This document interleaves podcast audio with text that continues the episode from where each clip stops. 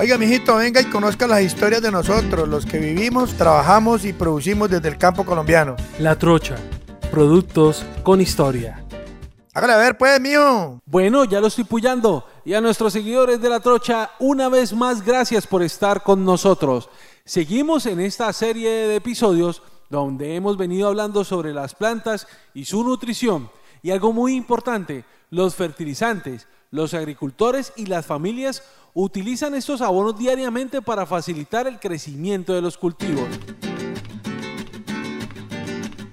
Dale valor real al trabajo de mis papás, que de la tierrita trabajan con sus manos. La Trocha, productos con historia.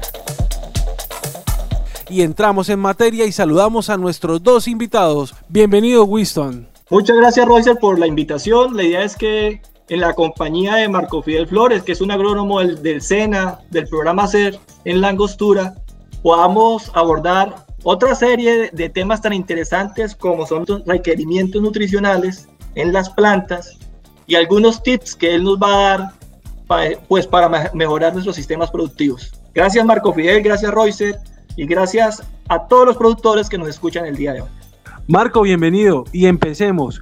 ¿Qué son los fertilizantes? Muchas gracias, Roger y Winston, por estar nuevamente aquí con nosotros en la escucha. Los fertilizantes se definen como toda sustancia mineral u orgánica, natural o sintética, que contenga uno o más de los elementos nutrientes esenciales para las plantas en una condición química que sea asimilable por las plantas. Me explico. Si una sustancia tiene un elemento nutriente esencial para las plantas, pero no es capaz de cedérselo, no es considerado fertilizante. Entonces debe tener, para poner un ejemplo, nitrógeno, fósforo, potasio, uno o más, calcio, magnesio, azufre, boro, zinc, en fin, etc. Pero una de las condiciones es que debe tener un grado de solubilidad y que sea asimilable por las plantas una roca X puede tener magnesio, pero si ese magnesio no está en una forma química que sea soluble y asimilable por las plantas, puede tener mucho magnesio esa roca, pero no es considerada fertilizante. Sería bueno que nos ilustrara un poco de la diferencia entre los fertilizantes y las enmiendas. En muchas ocasiones compramos o adquirimos enmiendas y las aplicamos como si fueran fertilizantes o esperamos resultados como si fueran fertilizantes. ¿Qué diferencias, antes de profundizar más en el tema de los fertilizantes, tenemos entre las enmiendas y los fertilizantes? Muy seguramente más adelante podemos trabajar o hablar de las enmiendas específicamente, pero sí sería importante aclarar las diferencias que hay entre estos dos, entre las enmiendas y los fertilizantes. Bueno, básicamente eh, lo que se hace con una enmienda, que es un nombre que se le ha colocado pues de manera arbitraria porque no hay nada que enmendar en el suelo, el suelo simplemente tiene una condición, una condición de pH que es una condición a manejar y no una condición a corregir. Entonces, la verdad, eh, yo me inclino más por el término acondicionador de suelo. Es colocar el suelo en condiciones, sobre todo de pH y de algunos elementos que pueden estar en exceso en el suelo, ponerlo en condiciones en que las plantas puedan tomarlo de manera mucho más fácil y satisfactoria para cumplir con su, requerimiento nutricional. Entonces, eh, más, que, más que enmendar o corregir en el suelo, es poner el suelo en, en condiciones, acondicionarlo para que las plantas puedan tomar mejor los nutrientes. Un caso muy claro es una saturación muy alta de hierro y de aluminio en los suelos ácidos, sobre todo de ladera, que aunque hay unos muy ácidos en los llanos orientales y del Yarí, pero en los suelos ácidos de ladera es muy claro que cuando la reacción de pH es ácida, o sea, es muy bajo el número que le entrega uno el laboratorio, 3,9, 4, 4,2, por debajo de 5, la recomendación es encale rápidamente, pero hay que tener ciertas consideraciones. Eso lo vamos a hablar más adelante en los acondicionadores de suelos. Hay acondicionadores minerales, como en el caso de las rocas, roca fosfórica, roca cálcica, roca magnésica, roca dolomítica, eh, serpentina, que es un silicato de magnesio, y los hay orgánicos, tanto líquidos como como sólidos, eh, efluentes o, o, sobrantes, como le llaman, de algunas fábricas, de algunos procesos fabriles, o materiales que se han compostado en la finca o se han compostado a nivel industrial, como sucede con la gallinaza y la porquinaza en las producciones de, de huevo y de carne de cerdo. Eh, básicamente es eso, ¿no? Es acondicionadores.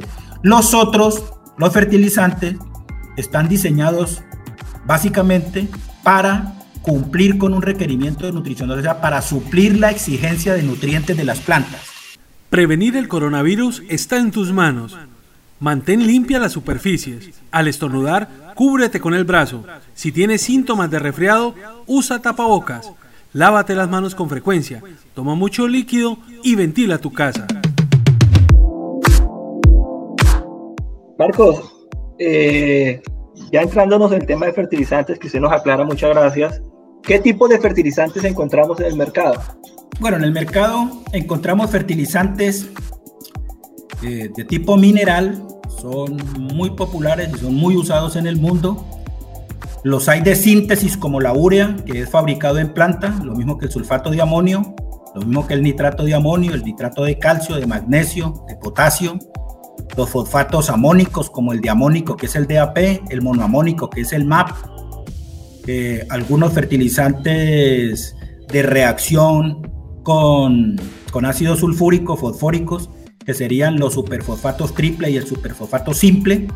Esos serían los sintéticos o los hechos en fábrica. Y los hay naturales, que aunque a mí me parece un nombre también como arbitrario, porque todo es natural, ¿no? Aquí en la naturaleza, pues todo pertenece a ella y es natural, pero así los han categorizado. Los naturales son los que se encuentran en yacimientos de rocas, como el cloruro de potasio y el sulpomac, que es un un fertilizante también de yacimiento de cantera eh, que se extrae pues con maquinaria, con explosiones, son minas, que se llama básicamente mina, que es un sulfato doble de potasio y de magnesio. Básicamente es eso, ¿no? Entonces se, se, distinguen entre sintéticos y naturales, unos porque son fabricados por el hombre y otros porque se encuentran en yacimientos de roca. Algunos, algunas rocas son eh, en plantas se hacen reaccionar básicamente con ácido sulfúrico para obtener los sulfatos de calcio y magnesio, ¿cierto? No le quiero hacer propaganda a ninguna planta, pero aquí en el Huila se producen dos, que son un sulfato de calcio y magnesio, eh, provenientes de roca eh, dolomítica acidulada con ácido sulfúrico. Comercialmente uno puede conseguir las materias primas y armar, digámoslo así, el fertilizante según los requerimientos que tengan nuestros cultivos y hay otros que ya vienen mezclados, pero ese número, eh, ese grado de fertilizante que traen las mezclas, ¿a qué hace referencia? Bueno, existen dos formas. Uno es el fertilizante que viene ya mezclado desde la planta, que tiene dos vertientes o dos formas. Uno es de mezcla física en los que los agricultores pueden ver fácilmente eh, con qué materias primas fueron fabricados. Voy a ponerle un ejemplo, en el 25424, que es hecho eh, de mezcla física, es mezclar urea granular, cloruro de potasio y DAP para fabricar un grado 25424, ¿cierto? Muy popular, pero usted puede distinguir fácilmente dentro del saco, si mete la mano, saca una porción en su mano, puede distinguir fácilmente los materiales con que fue fabricado, las materias primas, que el blanquito básicamente es urea, el rojito es básicamente cloruro de potasio y el más cafecito generalmente es DAP, o sea, fosfato diamónico o a veces fosfato monoamónico, el MAP. Y existe otro también preparado en planta que es por reacción química y usted no distingue eh, los materiales con que fue fabricado, porque las bolitas, si en el caso de que sea granulado, las bolitas son todas de un mismo color y en cada bolita está presente un porcentaje de nitrógeno, fósforo y potasio en el caso tal de que el grado sea NPK, nitrógeno, fósforo y potasio. Usted dice que a qué se refiere ese número que viene en los sacos. Por normas internacionales, en su orden. El primer número corresponde al porcentaje que contiene el fertilizante en nitrógeno. El segundo número es el porcentaje que contiene el fertilizante en fósforo. Y el tercero es la cantidad en porcentaje que tiene el fertilizante en potasio, sea de mezcla física o sea de mezcla química hecho en planta. Los agricultores también lo pueden hacer con una operación matemática muy sencilla, también pueden hacer sus grados fertilizantes en la finca. Comuníquense con los técnicos agrícolas del programa Sena Emprende Rural, de los comités de cafeteros, de las humatas, ellos les enseñan a hacer las mezclas físicas. ¿Cuál es el inconveniente? No hay ningún inconveniente, ¿no? Lo que pasa es que cuando se hace una mezcla física hay que calcular un relleno para poderlo llevar a porcentaje, a, la unidad, a 100, y eso no es tan fácil muchas veces. Lo otro es que si se aplica una mezcla física, el agricultor o el técnico debe calcularle cuánto va de nitrógeno, cuánto va de fósforo y cuánto va de potasio para cuando termine todo el ciclo de abonamiento poder sumar y poder saber si con lo que se aplicó se está cumpliendo con el requerimiento nutricional de la planta. En cambio, cuando usted aplica un grado preparado en, planta, usted ya sabe que el primer número es nitrógeno. En el caso del 17, 6, 18, 2, el primer número, o sea, el 17, es nitrógeno. Entonces, por cada 100 gramos de fertilizante que usted le aplique a una planta, está aplicando 17 gramos de nitrógeno. Entonces, si el requerimiento nutricional por cada planta son, por decir algo, 80 gramos de nitrógeno al año, pues usted debe saber ¿Cuántas veces de 17 cumplirían con esos 80? Estos 80 es solamente un ejemplo. Pudiera ser más o menos dependiendo la variedad, dependiendo el suelo, dependiendo del ciclo climático, de tantas cosas. El 80 es simplemente un ejemplo. Si, si su cultivo requiere 80 gramos de nitrógeno, pues debe multiplicar, debe dividirlo en 17 para saber cuántas veces debe aplicar 17, 6, 18 2 en cantidad de 100 gramos para que cumpla con ese requerimiento nutricional. Marco Fidel, hay algunos nutrientes que vienen de diferentes fuentes fertilizantes. Por ejemplo, el nitrógeno, que es eh, un elemento que es altamente demandado por las plantas, viene en algunas ocasiones como sulfato de amonio, bueno, en otras ocasiones como urea. ¿Cómo elegir esa fuente fertilizante? ¿Qué hay que tener en cuenta para decidir qué tipo utilizo en el cultivo? Bueno, sí. Eh, la fuente fertilizante es con qué fue fabricado eh, esa mezcla física o esa mezcla en planta, porque el pH, eh, la reacción de pH que puedan tener esos fertilizantes, no hablemos de, de, su remanente salino, sino solamente con respecto al pH que es determinante. Entonces, algunos tienen una incidencia en la reacción de pH del suelo. O sea, lo vuelven más ácido o lo vuelven más básico. En el caso del sulfato de amonio, su reacción es fuertemente ácida. Quiere decir que si usted tiene un pH ácido y aplica sulfato de amonio, con el tiempo, no es al otro día ni en la primera aplicación, pero si usted hace aplicaciones recurrentes, seguidas, eh, de sulfato de amonio en un pH ácido, lo hace bajar más, o sea, lo hace más ácido, acidifica el suelo. Contrario a la urea, que su primera reacción es básica, finalmente también es ácida, pero tiene menos incidencia en la acidificación del suelo que los sulfatos en general, pero el sulfato de amonio por un contenido muy alto que es, que es del, del 24% eh, en azufre, el azufre hace que baje eh, el pH en los suelos. Lo mismo pasa con los fosfatos. En el caso del fosfato diamónico o el DAP que conoce la gente o fosfato diamónico, tiene una reacción en el suelo fuertemente alcalina o básica. Entonces, si usted tiene un pH ácido, lo indicado es que aplique DAP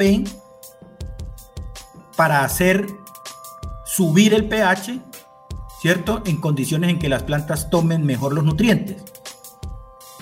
Pero si usted aplica MAP, o sea, el MAP, que tiene una reacción fuertemente, eh, fuertemente ácida, ¿cierto? usted si aplica en un suelo ácido que tenga una reacción de pH ácida, MAP, pues pasaría lo mismo que con el sulfato de amonio, estaría haciendo bajar el pH. Entonces, también hay que consultar al técnico para que con base en, en, la reacción de pH del suelo que le entregue el laboratorio, pueda elegir la fuente fertilizante más acorde a ese pH para que sea mucho más eficiente la aplicación. Nuestras costumbres, nuestra cultura, la trocha, productos con historia. Bueno, Marco, interesante este tema, pero pónganos un poco en contexto. Yo tengo un cultivo frutal. ¿Cómo podemos resumir lo que usted nos acaba de decir sobre este ejemplo? Usted tiene un frutal y tiene un análisis de suelos y ya conoce su pH. Entonces, un grado fertilizante, NPK, que es nitrógeno, fósforo y potasio, eh, está diseñado para responder a la exigencia nutricional del cultivo dependiendo de una edad fenológica o de una edad de desarrollo. Ejemplo, usted tiene una planta, un frutal recién trasplantado o previo al trasplante, la máxima exigencia que él tiene o, su mayor exigencia es en fósforo, calcio y magnesio y boro. Entonces, come de todo, la planta absorbe de todo, pero principalmente está demandando mucho fósforo. Entonces un grado fertilizante muy conocido en el mercado, que es 10-30-10, sería el adecuado para esa época, porque está usted respondiendo con un grado fertilizante alto en fósforo, que es el que está demandando la planta. Cuando llegue el momento de crecimiento y desarrollo, que es sumamente explosivo, cuando las plantas están bien nutridas, su periodo de crecimiento y desarrollo es muy explosivo, entonces están demandando mucho nitrógeno, mucho fósforo, mucho potasio y muchos de los otros nutrientes. Entonces uno debe aplicar un fertilizante que llaman de grado plano, el ejemplo más claro es el triple 15. Últimamente se han estado desarrollando y muy popular el triple 18 ZN. Y cuando la planta ya esté en el proceso de llenado de los frutos o de engorde de los frutos, o ya terminando eh, su periodo de cosecha, para engordar esos frutos y que salgan de la mejor calidad desde el punto de vista del dulce, de su olor, de su sabor, de su color. Entonces, tiene una alta exigencia en potasio, entonces usted aplicaría un 17, 6, 18, 2 o un 25, 4, 24, que sea alto en potasio para que el fruto salga de la mejor calidad. Con base en el pH, también debe elegir la fuente fertilizante con la que fue preparado ese grado. Me explico. Si ese grado fue preparado con sulfato de amonio y su pH es ácido, no debe aplicar recurrentemente porque hace bajar más el pH. Si usted tiene un pH ácido, su fuente de fósforo básicamente debería ser DAP, porque la reacción del DAP es fuertemente básica, o sea, hace subir el pH. Vuelvo y les repito, este es un tema algo complicado, deben consultar a su técnico en sus municipios, a los técnicos del programa SER, del SENA, a los técnicos de las federaciones, especialmente de cafeteros, a las humatas o a los técnicos particulares si lo tienen. Entonces, básicamente eso, Royce y Winston, es con base en el pH y con base en el requerimiento nutricional, usted va aplicando los grados fertilizantes que correspondan a la edad de desarrollo de la planta, que los técnicos llaman edad fenológica, si es una planta recién trasplantada o es una planta bebé, una planta pequeña, pequeña en el sentido pues en su edad, su mayor exigencia nutricional está en el fósforo, por la formación de las raíces y otras estructuras. En pleno crecimiento y desarrollo, como está demandando de todo, debería ser un grado plano que tenga la misma cantidad de los tres elementos nutrientes que serían nitrógeno, fósforo y potasio. Les puse el ejemplo del triple 15 o el triple 18. Y ya hacia el final, hacia la cosecha, hacia el engorde de los frutos, debería ser altamente eh, concentrado en potasio, ¿cierto? Que puede ser 17, 6, 18, 2, 25, 4, 24, existen muchos grados, o lo prepara en la finca si tiene el conocimiento. Marco Fidel, eh, usted nos hace un esbozo muy importante sobre la importancia que tienen los fertilizantes químicos en los aspectos productivos de los cultivos. Pero ¿cómo hacer para mantener esa fertilidad natural del suelo? ¿Cómo hacer para que día tras día no desgastemos ese bien tan valioso que tienen nuestros productores? Y que sabemos que recuperar un suelo que ha sido maltratado es muy costoso, muy difícil y toma mucho tiempo.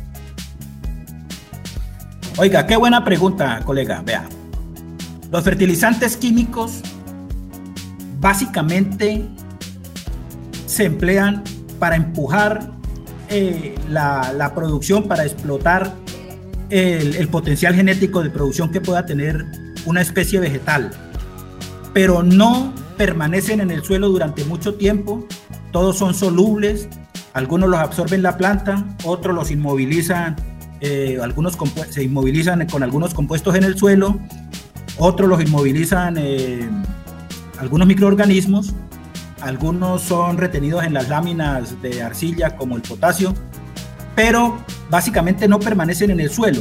Para uno mantener la fertilidad natural de un suelo, debe tener un plan nutricional, y esto puede causar mucha polémica, debe tener un plan nutricional con base en fertilizante químico, si quiere tener una producción eh, rentable y alta.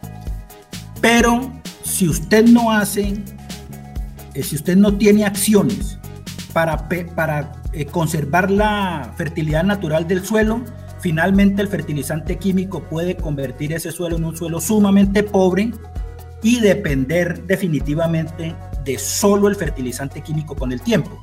Entonces, para mantener la fertilidad natural de un suelo, debe aplicar materiales orgánicos en diferentes grados de transformación después de ser debidamente compostados o estabilizados. ¿Esto qué hace? Esto mejora todas las características físicas, las propiedades físicas, químicas, biológicas y microbiológicas del suelo. Esto hace que haya materia orgánica como base para la alimentación de toda la, microflora, la mesoflora en el suelo, para las lombrices, los cucarrones, las bacterias, los virus, los actinomicetos, todos los microorganismos que ayudan a transformar la materia orgánica y mejorar todas las propiedades físicas, químicas, biológicas y microbiológicas del suelo. Los invito, compañeros agricultores, porque yo también soy agricultor, a que hagamos un tratamiento agroecológico del suelo. Vamos a producir agricultura, pero vamos a mantener la fertilidad natural del suelo.